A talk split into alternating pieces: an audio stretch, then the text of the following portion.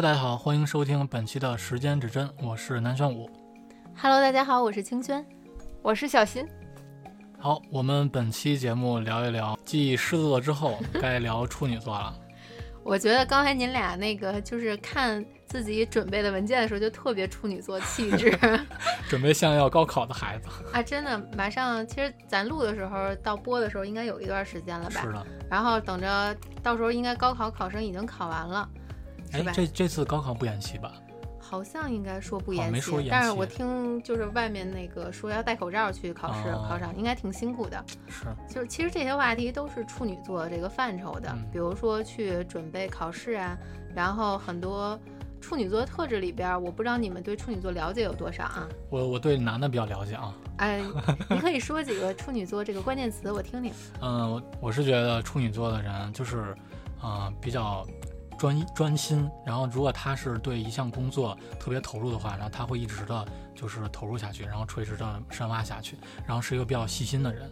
对，基本上是这样。呃，那看来你身边的处女座还是有工作狂特质的呀。对对对对对。但是我的那个朋友吧，可能是一个反例，哎呦，反例，我就喜欢听反例。就是他可能。呃，比较喜欢这种自由、自由自在的，然后可能无拘无束的那种生活，嗯嗯然后可能也，呃，对于像朝九晚五啊，像这种嗯、单调的生活啊，可能不太感兴趣。但是迫于生活的压力啊，或者说他实际这种呃状况情况啊，可能也是慢慢屈服了吧。但是，嗯，只是最近一段时间，那给我感觉就是他之前可能是嗯无拘无束的这种。呃，存在啊，然后嗯包括他的学习啊、生活啊、工作啊等等这一些，那都会给我感觉就是不像、不太像处女座这种。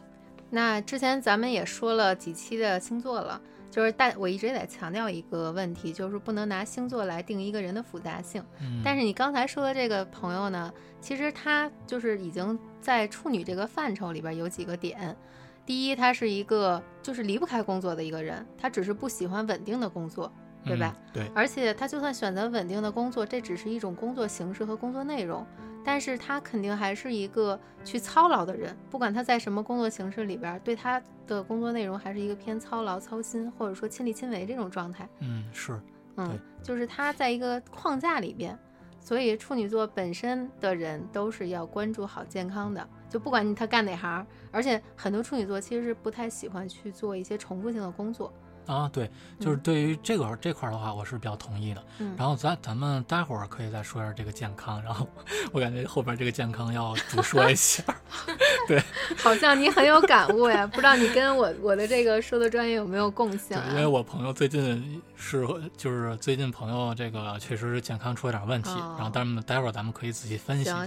对，就刚才你说这个工作这块儿，其实我对于他来说，就是嗯处女座的人很有感触啊。就是他，就刚才你说，他可能不限于就是他一个框架之内。嗯对我觉得这个是比较符合，而且，但是我是嗯，我是觉得就是他可能会在有一个人，那你这个，我想问问你这朋友是就是选择了一个什么样的工作？呃，你说就是这处女座你说他做了一个什么你说他之前还是说他就是之后？就是我的意思是，他屈服之前还是屈服之后？我都想听一听。屈服之前是主要要做摄影吧？哦，对，我觉得摄影其实它是一个记录的一个角色，是吧？呃，对，嗯就是其实摄影可能在我看来，就是嗯可能也不用说朝九晚五，比较自由，然后哪儿有活儿可能就去过。但是他确实比较忙，就是活儿如果多的话，那可能就是连周末休息的时间可能都没有，确实比较忙。而且对，而且就是一忙碌的话，我那个朋友确实是啊、比较会啊、占用他。个人平时或者说其他一些个所有的时间都会忙于工作，嗯比，较比对比较投入进去，可能你打电话，可能他也没法接。就是处女座有一个特质叫服务性质，就是他们干的很多行业都是服务于他人，或者说嗯服务于团体。嗯、他在一个集体里边是一个很好的下属，或者说很好的同事。哎，对这个我还想问呢，就是嗯处女座的人，其实不管男女，嗯、在你看来，其实是不是都是就刚才你说的，是一个呃配合型的，就是下属就执行的这种能执行的这种人。呃，他是如果你给我定好框架，他是嗯一个很好的执行者，就是安排好秩序，一二三四五有工作流程，哦，他能很好执行。但是处女座如果打乱他的计划，他就会很烦。呃，那我想问一下，这个打乱他的计划是说在没有固定的框架之内吗？呃，第一是这个人看他有没有生活规划，如果他没有生活规划，就是东做点儿西做点儿，就永远在忙，你也不知道在忙什么，但是他也很忙。然后如果它是有一定框架的话，它是稳步推进的，就是随着在，尤其是专精，因为很多这个处女座也代表一种技能型的人才，嗯，他在这个技能里边，比如说就像你一个朋友，他摄影，他如果坚持个五年、三年这种的，嗯已经成为一个行业内有他有成就了，对，有他特色，或者说有他专业的那种，就是特殊角度的这么一个人才，他也是有他一个就是一片天地，嗯。在他这一片天地里，比如说在他工作室里，他可以随意发挥。哦，就是处女座其实是很有创意、很有想法的，哦，他不是一个很呆板的，而且像你说的配合，其实配合。呃，更适合放在天秤座里面去讲。处女嗯座其实还偏向一个无私奉献吧，有时候是有目的性的去付出，还是希望有一些回报。但是有时候就是以以付出那个有一点受虐倾向，我只能说啊，就是因为付出，然后才能享受这个这种，呃，这种叫什么呀？荣耀感吧。你刚才说这让我想起了感情的问题，为什么你笑的点都感觉埋了好多雷一样？就是被虐倾向。这个我觉得，哎呀，真的是我先问问小金吧，小金对处女座人有什么样的认知？就是你你有什么样的特点去聊一聊？处女座其实，在大家的心中，就是你一提处女，它就等于，还不是约等于啊，就是实打实的等于挑剔，然后很事儿，我发现就是这个。我发现你怎么老挑人缺点？没 有没有，这个是哎大家的我我对真得为处女座统一我共性嘛真得为这个处女座证明一下，就是大家老觉得处女座是嗯最事儿、最完美主义那个。对其实我觉得最事儿的可能还没到这个处女座呢，啊，就还咱应该还没有讲到比较事儿的或者比较去挑剔的。处女座其实有时候对自己的要求比对别人的要求你不是说处女座是对别人要求极高，然后但自己可能会很邋遢？分事儿？比如感情里，就是你关心的感情问题，啊有时候会自我反省比较多。但是你要生活层面，有时候对别人的要求就比较多。哦，嗯，还有就是老说什么处女座强迫症、爱干净，还真没有。我认识的处女座都是 自己还真的不太爱干净，我也是，我那哥们儿就是胡子拉碴的，嗯，但是他在对外表现上会显示出自己很干净整洁。是吗哎？就是那 个家里，对对对，就如果你去他们家，你看哪儿都是挺干净的，你把那些布都掀开，你看看后边是什么状况，有可能就是一团乱乱糟糟的状哦，况。那我估计我到时候还得再观观察一下。哎，你看有没有金屋藏娇？确实，我之前认识的处女座也是这样的，就是 他他的。但我们是一个宿舍的嘛，他的床铺非常乱，但每次出去的时候，哇，一身整洁。哎，那你爱追星，你对明星就是处女座有什么了解吗？处女座，当然刚才咱们不也说了嘛，他是一个特别完美主义者嘛，然后他对自己要求也非常高。后来我一查，这些明星真的是啊，很多很多，我就知道杨幂是有这个处女座，你知道吗？有很多啊，比如说科比就是处女座的，科比是处女啊，嗯哎呀，科比呀，哦 科比一席长叹啊科比其实，因为我和我我对这个篮球了解不多啊。呃那就该我上场了。好嘞，好嘞科比。这个我得说一说，就是凌晨洛杉矶凌晨四点的这个，你你知道他是什么样的吗？就是这句话的经典来源就是源源于科比，但科比可能不是这个意思啊，嗯就是他是觉得说这句话的出处是说想就是激励年轻人吧，就是或者说想激励他的一些个同龄人，或者说生活在底层的这个人，就是如果你想那个提高自己的话，那你必须得付出百分之二百的这种努力。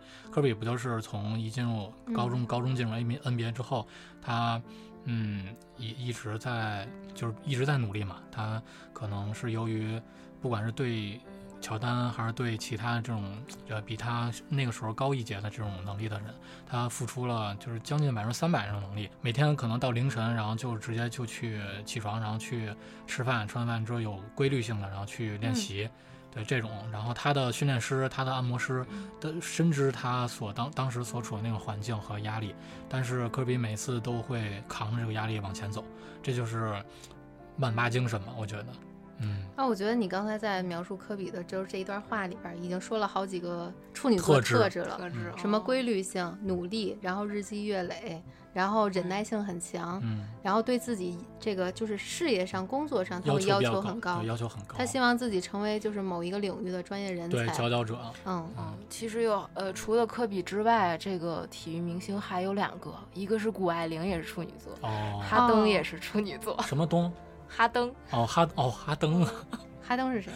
那个就是现在在七六人，然后原来在火箭呢，一直是。哦哦，可能我我不太关注，我的心里还真的只有科比。我的心里只有科比。太可惜了，科比。哎，真是一声长叹。可科比真的是，而且他跟他一块坠机的是他二女儿，就是也是以后要往 WNBA 那种发展的人。那像你这么了解科比，你觉得科比他的审美上是一个你有了解吗？像这种人吧，一般他去呃对自己的这种审美都有独特的要求，嗯，就是比较符合他自己的这个从小到大生长这种环境下所影响他自己的这种独特的这种审美能力。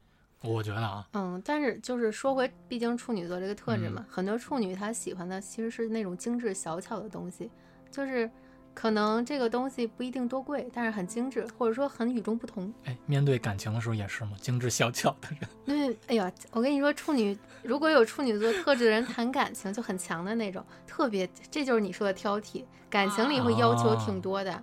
而且有的男生，尤其是男生的处女啊，他们要求的就这个女的又要贤惠，又要带得出去，要有才华，还要就是有温婉，就是他要求的面相很多。就是他的这个雷达图，就是所有都满级是呗？雷达图，对对对。而且我觉得有时候你交点处女座朋友，或者说有处女座特质的朋友，啊，其实他能帮你筛选出最后什么是真正的就是生活中的宝藏。就他筛选出来的人，肯定是。要不在某一方面特别有才华，要么在某一方面特别有资源，要么就是一个潜力股，就是他们特别容易发现潜力股，就是发现别人可能关注不到的东西。哎，那你们刚才不是说处女座的人不管男女，他其实就是可能会有一种呃，就是要求别人比较高，但是可能自己会比较邋遢的那种吗？啊，会。但我怎我怎么感觉我那个朋友没有要求我什么？没拿你当朋友。哎，这个这一期节目我得 录完之后，我得跟他好好谈一谈。嗯，就是我常说的，因为咱们现在还聊星座，但是一个人不能纯拿星座定义嘛，他肯定不是有一半其他星座的特质。是是是，这这点我坚信。他有可能是不是在咱聊过的星座特质里有他？你可以去去找一找有没有，就是有据可循。对，因为处女前面是狮子座，后边是天秤座。他这个如果是处女座月生的人，他肯定会有一些狮子或者天秤的特质。你可以看看他身上有没有，比如说狮子座的自信啊、浮夸呀、好炫耀啊，或者天秤的爱美呀，然后喜欢依赖别人呀。你说着说，我都想笑。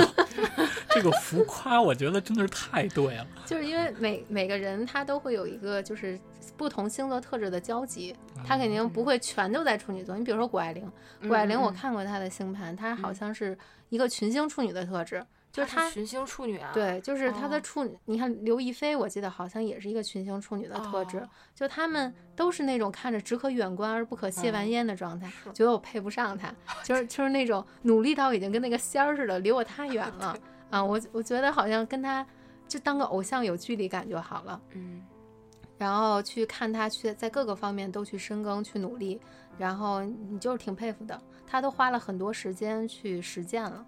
嗯哦。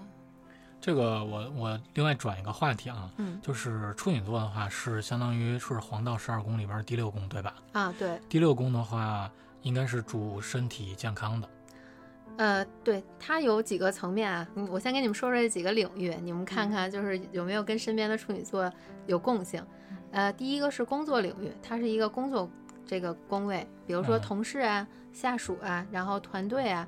还有你的工作方式、工作内容，你喜欢的工作环境，这都能在我们第六宫去寻找。有些人他在选工作的时候会说，呃，我应该就是，就是我工作怎么选择？我说分三种，第一种是你想先积累的经验，比如说你专业学的是什么？我专业比如说学的美术设计、艺术设计，我学的这个计算机，那就先在六宫这个领域去积累经验。等你积累经验积累到三年五年，你可能就到十宫的领域，就是摩羯座管的那个领域，你成为了一个管理者，你成为了一个产品经理，或者说你成为了一个艺术家，这个是十宫的领域。那长期在以后发展，我最想干的终身事业是什么？这个是月亮代表的。月亮就是之前我们讲的巨蟹座安全感的事儿。你干什么事儿能长期有内心安定感，给你产生自我滋养感？就是这是三个阶段。所以在择业这个范畴里边，其实是挺难的。就一个人不可能在年轻的时候，比如说他去找人算，说，哎，我适合干什么呀？有人说你将来就是一个大老板做生意的。他说我现在这还在送快递呢。我能做什么老板呀？就他其实是一个迷茫的状态。现在很多疫情失业，然后很多下岗的，对吧？有经验的他也下岗，比如说三十五、四十这个年龄的这种焦虑，嗯就是他们其实也会迷茫。那难道我干了这么多年，就一下给我摁回原处了？我再找也不好找了，那我将来去干什么？嗯，所以现在很多人又回到了六宫这个领域，嗯从十宫已经干到一个管理者，干了五年、十年了，又退回到六宫，看看你六宫的专业技能在哪个领域，就是你最有经验的在哪儿。你把经验这个东西，看看还能不能去往上延伸。如果延伸不了，看看这个经验可以去再跟其他人合作什么，或者说再去往外延伸什么，这个是应该现在去考虑的。哪怕说去学习，重新积累一个行业的经验也是可以的。就是总是要从六宫过渡到十宫，从处女座过渡到摩羯座。所以处女座跟摩羯座其实是很好的上下属关系，它是一个主外跟主内的关系。嗯啊，如果你身边有处女座跟摩羯座的朋友同时存在，你可以看他俩的配合，嗯，是，我觉得他俩挺配的，他俩挺配的，又有故事了。我怎么觉得今天故事这么多呀？就是就是这俩这俩吧，都是我哥们儿，有点儿 嘿，你你的故事点好多呀！对呢，开玩笑，开玩笑，开玩笑啊，你说说呀，我听听啊。啊！说什么呀？你不说这俩多配吗？我听听怎么对配啊？哦，没有没有，我突然嗯前天偶然翻到了这个上学时候的视频，然后就觉得，就是他俩他俩就是就是一起拍了一个视频嘛，就是呃主内和主外这个 就是挺 挺和谐，然后我们支持，来吧。挺百搭的。对就是对一个主外一个主内，就他们俩一个是给方向的，一个是执行的。嗯比如说一个人提出了问题，我应该怎么办，然后这事儿怎么做；一个就是大家已经在做上了，或者说就是都没说领导那个就主外那个都没说具体方法，然后主内的这个处女座已经把方法想好了，然后他就去执行去做了。可能一时半会儿他不会告诉那个人结果，那他会通过去做完了以后拿出一个结果给到摩羯座面前，你看，这就 我给你办完了。是我我还想再问一点，就是嗯嗯，刚才说到这个六宫嘛，哦，然后就是。啊，嗯那那你可以接着说，说完之后我再问也行。嗯。，就是故事穿插的有点多啊。然后就刚才咱们说了这个喜欢的工作模式、工作领域、工作内容嘛，啊，就是刚才题外就是聊到了一个有点格局升华了啊。嗯再回来，啊，第二个呢，这个工位跟这种养生啊、医疗、日常生活，我们的日常生活琐事儿有关系。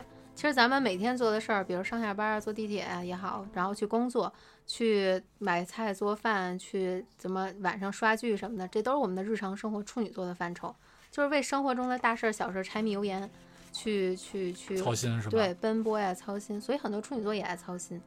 还有，它是一个跟宠物有关的宫位，我们可以哦在这个六宫范畴去看看我们喜欢的这个养的宠物是什么，然后喜欢吃的是什么。因为日常生活中也是有一些喜好性的东西嘛，在这里面，还有它跟健康有关系。对，跟嗯健康，然后它可能会主一些你的生病的这个严重程度，以及你这个什么时候康康复等等这些。嗯，如果要论到康复，就是它不止参考这个，比如说还有九宫、十宫，就是我哦们的找的大夫是什么样的，然后以及大夫开的药，就他会一起一起考虑这件。你一下就问到了卜卦占星的范畴，就是这个人的病能不能康复，怎么哦治，就那个要牵扯很多。哦，六宫可能只是一个，就是能看出他是基础病。然后八宫我们还没讲，就天蝎那个范畴，它是一个疑难杂症，就可能是一个突发性质的，或者说，呃，就是量变到质变的一个过程。有的病不就比如说现在是知道你肠胃不好，然后嗯突然没准儿你得了一个什么胃癌呀，然后节食啊，突然得了一个，啊，对，就是它突然性的，嗯，因为你日常生活中你太操劳，没有关注过自己，哦，没有好好对待过自己，这就是常说的你有没有好好爱自己。就这些方面你没有去好好的对待过，你总是在不停的消耗自己。处女座也跟消耗有关嘛，嗯不，管你消耗，你日常生活中消耗我们的太多了，对吧？是，我们的为什么很多人说结婚以后就是婚姻问题处理不好？因为没以前谈恋爱的时候是悟空的事儿，大家只感受喜欢喜悦了，到六宫你要去为很多事儿负责了。嗯，就是六宫也是对，也是跟一个责任承诺有关系的。很多其实就是有有一些包养的这种关系，也跟六宫有关。就是对处女座特质，有时候也会跟一些承诺呀、包养啊，就是这种有关系的这么一嗯个东西。因为毕竟也是水星守护嘛，嗯，啊，像我们谈双子的时候也谈到了水星这个概念，水星管双子也管处女，就它是一个水星双子，就是说那水星处女这个都是水星守护，它就是一个承诺，我要答应你去干了，啊，以及干的期限是什么？我有一个期限是干多久？这些它是一个关联性的，所以说有时候咱聊的时候就可能穿插着把嗯这个概念就一起梳理了。是，嗯，哎他这个六宫的这个还有别的吗？呃，就这么多吧。嗯我只能想这么多。现在终于该我问了，终于来终于该插话我了。就是我，嗯、我知道他是，嗯、处女座是六宫嘛，嗯然后他对宫对宫的这种这种星座是双鱼座，那这种对对宫星座，作业做的不错。对宫星座这个双鱼座，我不太了解，是说他跟双鱼是嗯不对付，还是说这个？因为我不太了解，嗯不太理解这个对宫的这个星座代表什么意思呃，你可以理解为一个现实层面，一个精神层面。哦，嗯，就是他们不是一个相对，你可以看成一个人，你看到一个人的样子，以及他真实，反面是吗？呃，也不算反面，就是他他没有让你看见的。比如说他哦对外是一个状态，他跟亲近的人相处是一个状哦，态，可能对内或者说对对外不同的对他真实的自己，或者说他没有表现出来的自己。人人不都有另一面吗？嗯但人有时候说我对自己诚实，这个诚实也是一个处女座，他他真的对自己诚实吗？有时候不一定。嗯嗯呃，那这么着就是我我总结实际上是说，啊、处女座它其实可能有对外或者对内，它可能不一样，不不是一嗯、不是一样的这种自己，或者说不是一样的处女座，然后它也有也有可能是会有双鱼座的一些个特质，是吗？呃，也不能完全这么讲，就是它只是一个对宫嘛。对宫嗯你得看，呃，就是每个人都不一样。嗯啊，他虽然是对宫，但是他有一些潜在的这种特质没有表现出来，的确有。就是他为什么他在某一个点去追求完美，他可能有很多的期待，就不嗯切实际的期待。嗯嗯，他可能在双鱼那个范畴。哦，嗯，他才会在现实层面去要求自己很多，或者说要求自己做更多。就是就是还是嗯会存在说有的会是双鱼有双鱼这种特质，对，对吧？每个人都有。哦你想，就是如果你拿星盘看十二宫，每个人都就是十二宫宫头都在不同的星座，嗯，在我们每个领域都会开启不同的这种星座能量来处理这个领域的事儿。就根据他的这种生辰八字，然后就比如说，有的如果六宫的宫头是双鱼座，嗯他可能就会用双鱼这种特质来处理这个六宫相关的事物。哦，比如说，他会喜欢养鱼，喜欢海海鲜，喜欢哦吃海鲜，哦这些是六宫宫头是双鱼座特质人会来处理六宫的范畴。我喜欢吃什么，我喜欢做什么，然后他可能喜欢的生活方式就是工作内容都是那种你别对我有要求，就差不多随缘就好，都差不多就行。嗯然后没有那么强，比如说公益组织啊，大家会有一个理想的目标，然后我去干就行了，没有那么明确的这个今天要干什么，明天要干什么，嗯就是偏向于更自由一点，更艺术。比如艺术设计也是嗯双鱼，嗯他会干的更有艺术创造性的，没有那么明确指标的东西。嗯对，那那这个对宫星座其实和它上升星座和它这个什么月亮星座这个也也有关系吗？就啊是这块儿，就是嗯、呃对宫星座它是不是可以看作为上升的星座，或者说是其他这种定义？还不太一样，就是每个定义还是嗯不一样，是吧？上升是上升，然后它你你要是把这个能量，比如说上升处女，它下降就是双鱼，你可以这么理解，它对外哦展示的跟对呃跟自己跟亲近的人展示是不一样的。那如果没到这个层面，当然了，你比如说太阳是处女座的人，嗯他的他没办法去说他的另一面有处女座的特质，没办没办法这么讲，嗯，只是说，毕竟你拿星盘去说这个事儿的时候，他他有这个能量的制衡，嗯，人都会有这个能量在制衡着他。就还是定义不太一样。对对对，就不能这么混着聊。哦，嗯，你这么聊，我觉得大家觉得听混了有了。点乱，有点嗯乱。嗯，哎，如果让你们给这期节目起个标题，你们会起什么呀？请处女座为我做核酸吧。是每天被被核酸检测搞崩溃了吗被？坑了吧？哎哎还是老郭比较这懂？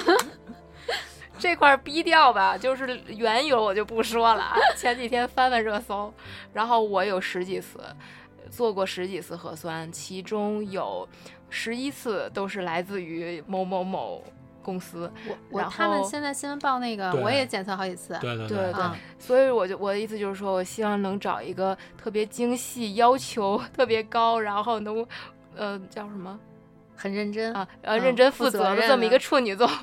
你还别说，现在核酸检测其实也在处女座这个范畴，因为每天都很哦忙碌，就是为大家这种就是生活安全健康嗯就是负责任。就是他们这个工种也算在这个处女座的职业范畴里边儿。他们是不是有大爱啊？其实是一种只是责任心，就是奉献那种哦责责任心。你看早期很多是招志愿者，现在不是才去说可能付费，就是花钱再招吗早期都是志愿者，对吧？对对我觉得还挺伟大的。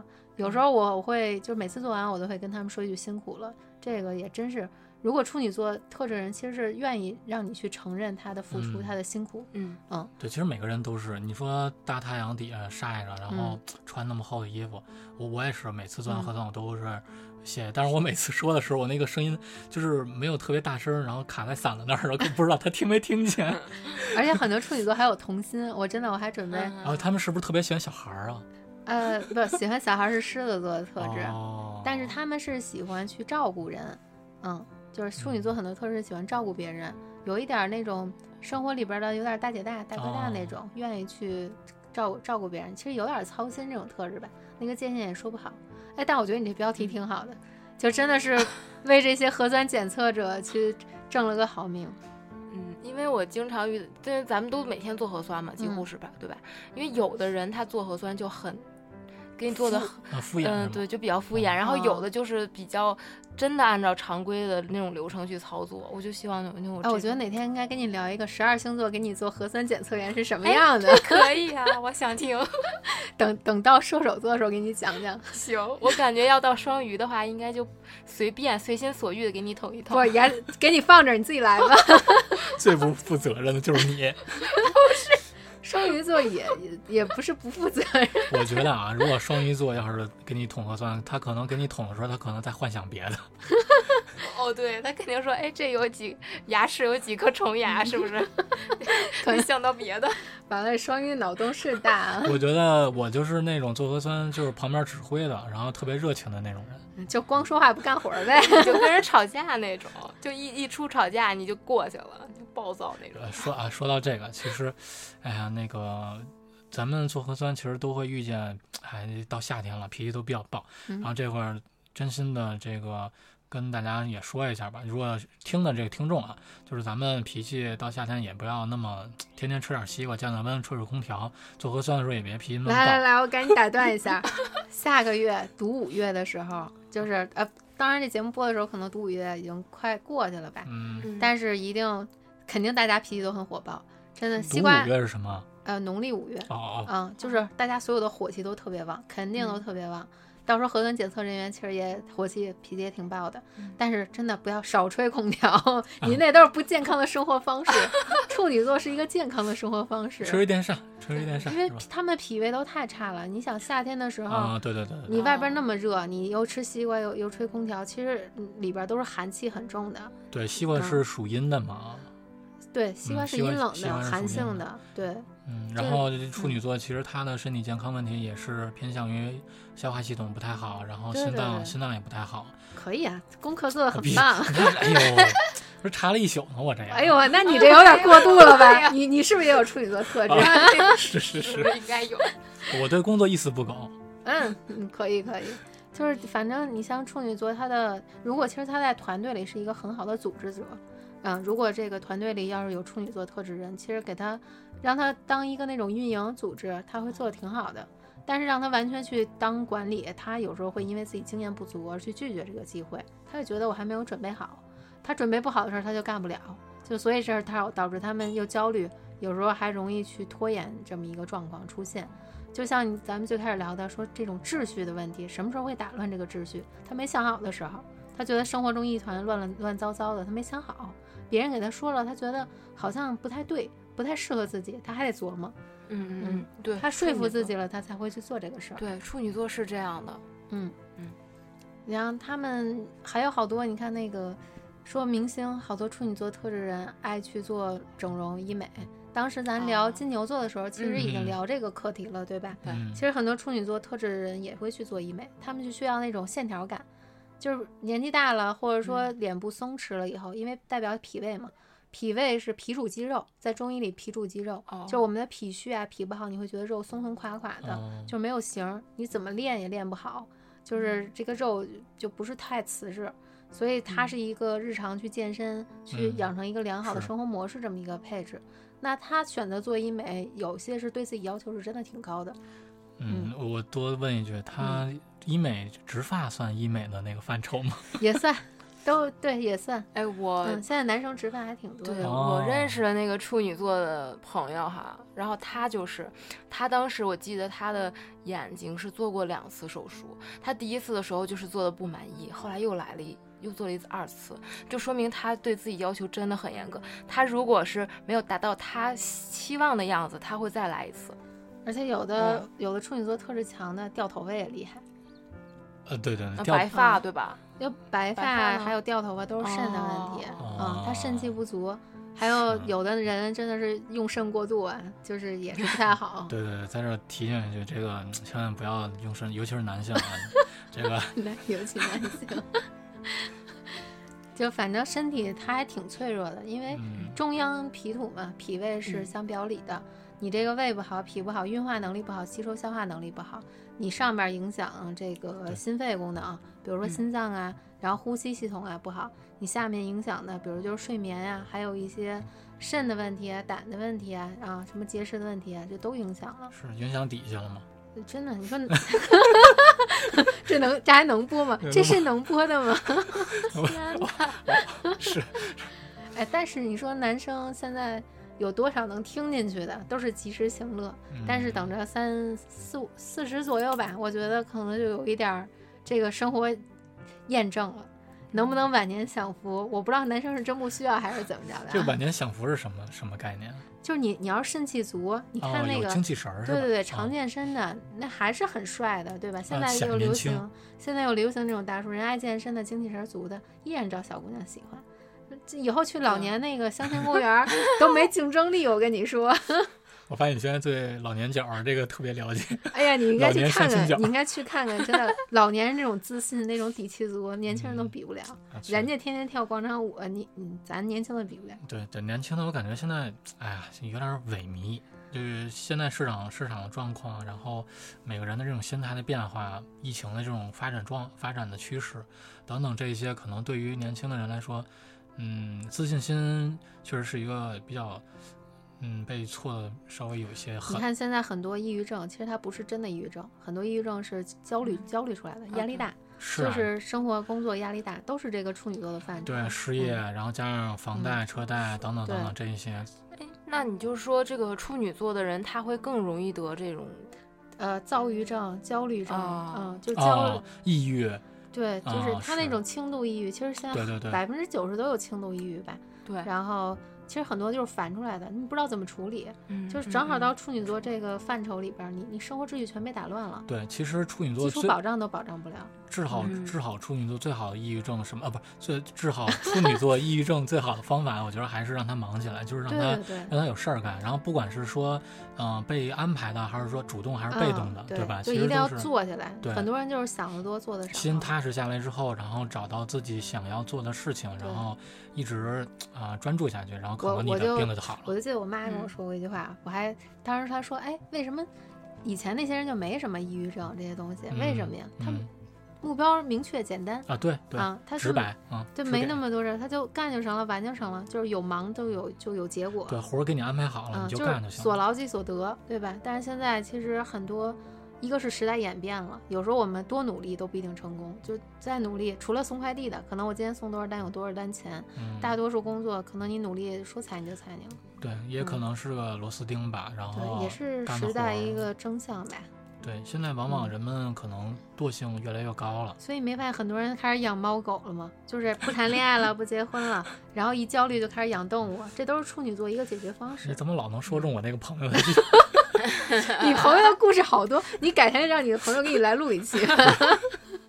回 回头我那那朋友叫我来，然后一块儿聊一下，你这朋友可能还没有让你看到真实的他，我们俩算不算朋友的？那肯定是算了。他可能跟摩羯座更好的。哎呀，戳痛我的心。回头哎我回头我搓了搓他们俩。你看白羊座跟处女座，它是一个一百，呃，一百多少度？它跟天秤座是一百八十度，呃，跟跟处女座是一百五十度。这一百五十度在关系上是一个疗愈性的一个嗯，配置，就谁来疗愈谁的一个配置。有可能他有心事儿愿意找你说，啊，对，没错，这个嗯是 促促膝长谈过。一看这心事儿就不少。朋友嘛，为朋友两肋插刀是应、嗯是应该的。就是，也就说回，就现在的这些人，就是需要动物的那种纯真来疗愈自己。小猫小狗，就是他们不喜欢太复杂的这种关系，嗯，就是有时候太复杂会搞得他们其实挺焦虑的。其实现在结婚率低，其实也是一方面，因为这些吧。然后他可能嗯，单身的人啊、可能养一些小猫小狗，它需要一些治愈性。对，然后小猫，你看小猫嗯小狗，它看你那种无辜的那种眼神，嗯是吧？它可能你看看他们，你看现在不是有视频号吗？你看看他们点赞的，点赞最多就是那种治愈系、啊上进的，治疗的，然后就是让人产生那种肾上腺素开心愉悦的那种嗯，状态。甚至他们有的会喜欢性，因为也是产生哎呦，这种愉悦性的这种东西嘛。嗯，嗯这个你说话我就觉得有故事，一开口就觉 一开手一开口就结束，一开口就逼了。这 这个，哎呀，这个对于性这个问话题吧，我还是希望你能多说一些。等到天蝎的时候，好好跟你聊聊。嗯，其实其实说到这个，嗯，这个这个问题，处女座其实还是有自己它这个，是其实你嗯，先不用结束这个话题啊，我可以再嗯加一句，其实性也是生活中必需品。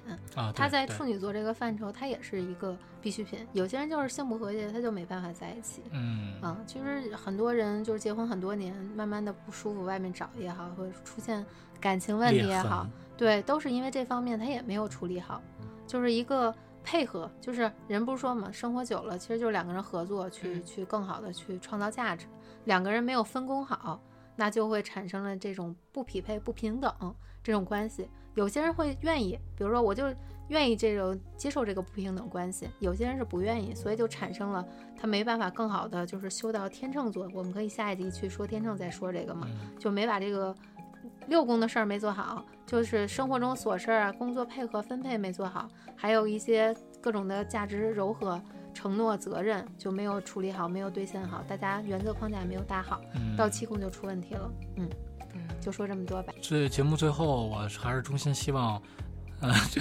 处女座的人还是多对自己负责任对对对注意注意身体健康，嗯，注意，其实还是良养成良好的生活方式吧。这个的的确现在生活压力太大了，嗯，我们肯定也需要更多的情感慰藉，但是用更健康一点的方式吧。好，那这期节目就到这儿，各位再见。拜拜。拜拜。